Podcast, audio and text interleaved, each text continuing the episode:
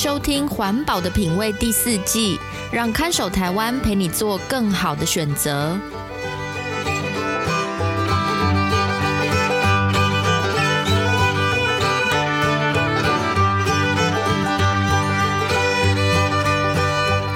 各位听众朋友，大家好，欢迎收听《环保的品味》，我是看守台湾的允嘉。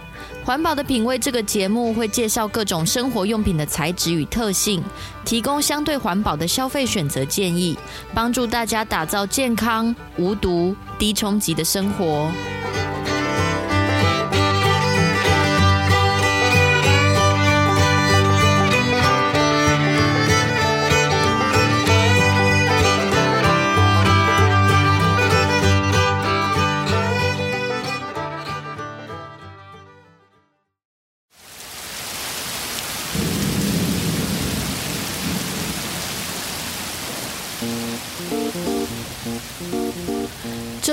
一个午后大雷雨的天气。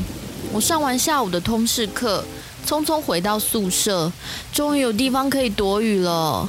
原本以为女生宿舍的两个室友会在门口欢迎我，没想到他们两个各自划着手机，好像在看什么大新闻。我好奇地站在室友小猪背后，发现他在看一个 YouTuber 评论台湾时事。天哪！我刚回来的时候，我也超级不习惯是，每天七点左右的时候，台湾不就有那个垃圾车吗？然后呢，就会每一个人都在那边等垃圾车，然后要把垃圾丢到车上。这个对我来讲，当时也是超级 shocking。我就拍了一下他的肩膀，问他说：“哎、小猪，你在看什么？看那么专心？”小猪皱着眉，转头过来说。你看这个人啦，好像是一个台湾的 YouTuber，现在人住在国外，然后在影片里面就讲说台湾很烂啊，很多事情都不如国外啊。另外一个室友丹丹听到，马上凑过来说：“你也有看到？我刚刚就是看到那影片，超扯的。他去国外以后就一直批评台湾耶。哈，到底有什么好批评的啊？”小猪说。哎呦，不就是倒垃圾的事情吗？他说台湾很落后啊，倒垃圾的时候竟然要大家在同一个时间在路上追垃圾车。他住在国外就不用啊，很方便啊，社区有垃圾桶，丢在社区垃圾桶就可以了。丹丹说。对，我也是看到他说垃圾车的事情，他说垃圾车超麻烦，为什么要自己拿垃圾出来丢，国外服务比较好之类的。不过我也是第一次知道，追垃圾车只有台湾有，哎，我还以为每个国家都要追垃圾车倒垃圾。小猪马上吐槽说：“哎，你没听说过垃圾车是我们台湾之光哦？我们系上有马来西亚的交换生。”他们每次听到乐色车的音乐都觉得好新奇，说这是台湾最有趣的发明哦。没想到丹丹突然一本正经的问我们：“我是真的不知道为什么台湾要用固定的时间的乐色车来丢乐色，而且没有发现吗？路上几乎没有公用乐色桶。”上次有一个美国学生来问我，为什么大学校园没有公用垃圾桶？这样路人的垃圾到底要丢哪？我才发现，哎，对耶，为什么到处都没有垃圾桶啊？单单这样一说，我跟小猪也愣了一下。垃圾通常我都会带回宿舍丢，哎，不然在教室区好像真的只有学生餐厅可以找到垃圾桶哦。校园里没有公共垃圾桶，我以前都没发现垃圾桶那么少。小猪突然推了我一把，说：“来，你爸不是在环保局工作吗？你打电话问他一下啦。我也很想知道台湾的垃圾车和垃圾桶到底是怎么回事啊！要不然被这个 YouTuber 讲的这么难听，感觉真的很不舒服哎。”于是，在小猪和丹丹的催促下，我打电话给已经在环保局服务二十六年的爸爸。看他能不能给我们这些年轻人一个说法。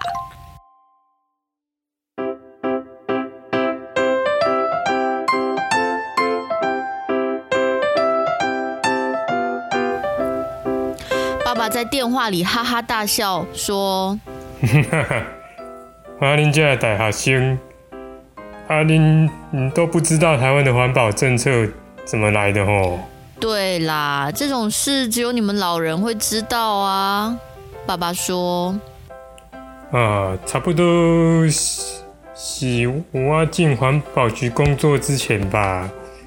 啊，一时阵开始推动一个政策，叫做‘垃圾不落地’啊，就这种把一个公共垃圾桶都拿掉啊。嘛，唔准大家在公共区域堆放垃圾，哎，只有每天垃圾车来的时间才可以。”把你家里的垃圾拿出来丢了哦，这个政策哦，对环境卫生影响很大哦。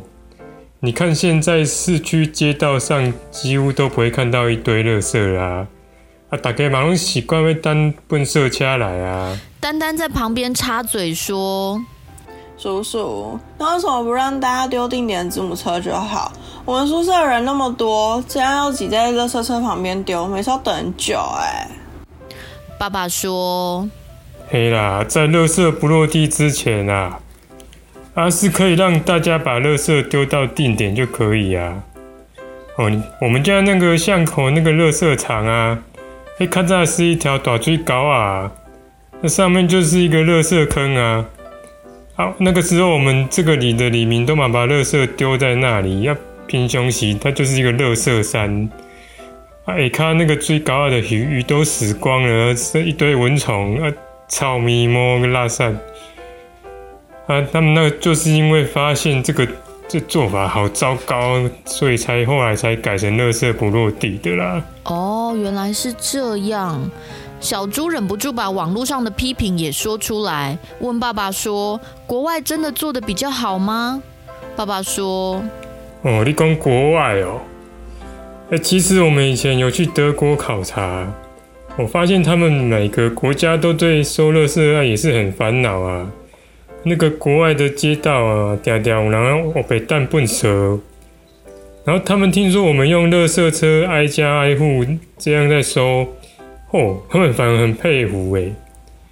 哎，每个国家可能都有适合自己的方式啊，某某公。没有说谁一定会比较好啊！就在这时候，宿舍广播器突然传来那首经典的《给爱丽丝》。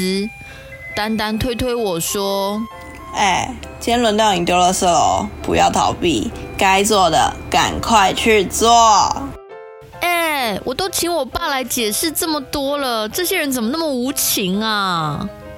不过没想到台湾用垃圾车收垃圾是这么有特色。看来啊，又多了一个可以跟外国同学交流的话题哦。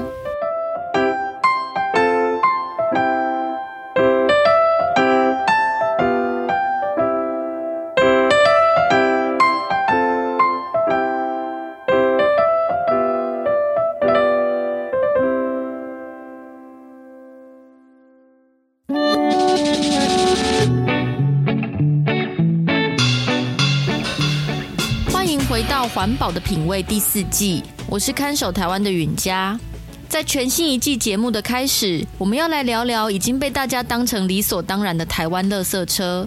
前阵子因为有网红在自己的影片里批评追垃圾车是社会落后的象征，这件事情好像突然被大家注意到。诶，对啊，为什么台湾的环保制度要要求大家每天等垃圾车，而不是放在门口等垃圾车来收就好呢？有些年轻朋友到国外去玩或去留学之后，常常会见贤思齐，觉得国外的废弃物处理方法或是分类回收方法很棒，反而对国内的做法感到不解。例如，德国的超市都设有宝特瓶回收机器，民众把宝特瓶投入机器后，可以直接退还押金。有些人去德国观光后，对这套系统非常有好感，疑问台湾为什么不学德国这样做？其实啊，早年台湾也有宝特瓶压瓶费可以领回，后来为什么取消呢？是因为那时候的生产商常常会短报或缺缴资源回收费，甚至有人用有瑕疵的瓶子盗领回收补贴。市面上流通的宝特瓶比业者申报的多很多，回收率超过不可能的百分之百，资源回收基金一直亏损，环保署只好取消了压瓶费。不过，在资源回收制度推动多年后，现在宝特瓶回收率已经接近百分之百，反而是其他塑胶容器还差很多，需要想办法提升。此外，台湾其实有用过跟欧洲类似的大型回收桶，可能要年纪比较大一点的听众才有听过不同颜色的外星回收宝宝，绿色吃玻璃，红色吃塑胶，黄色吃铁铝罐等等。只是外星宝宝回收的效果并不好，总是会有人在里面乱丢家庭垃圾，所以后来这些大型回收桶就通通收起来了。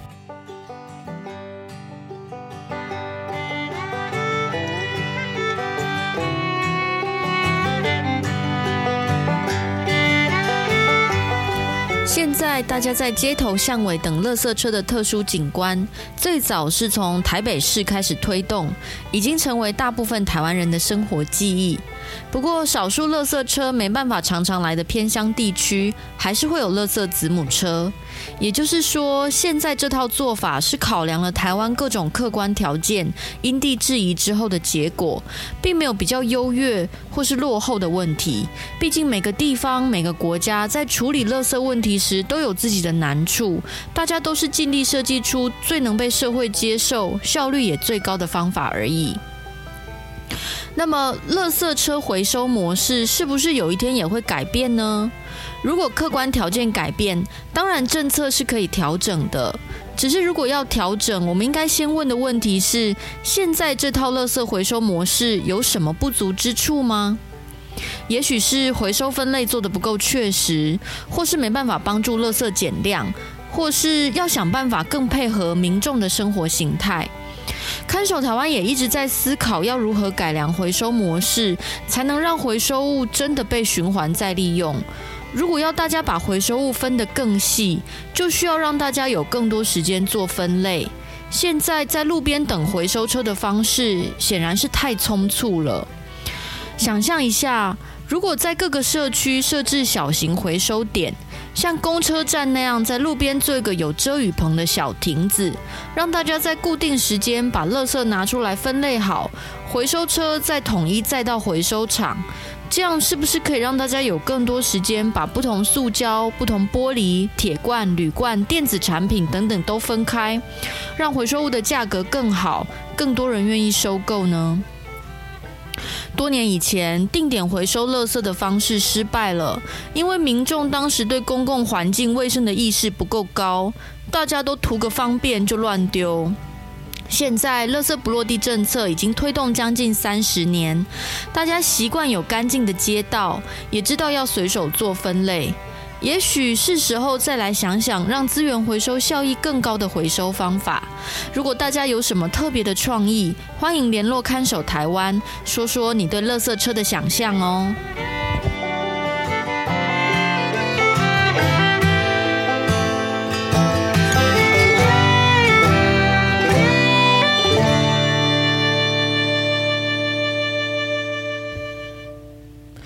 如果您喜欢我们的节目，欢迎分享和转发给朋友，或是到我们的 IG 留言提问，让更多人一起来思考日常生活中的消费选择，建立材质与环境成本的概念。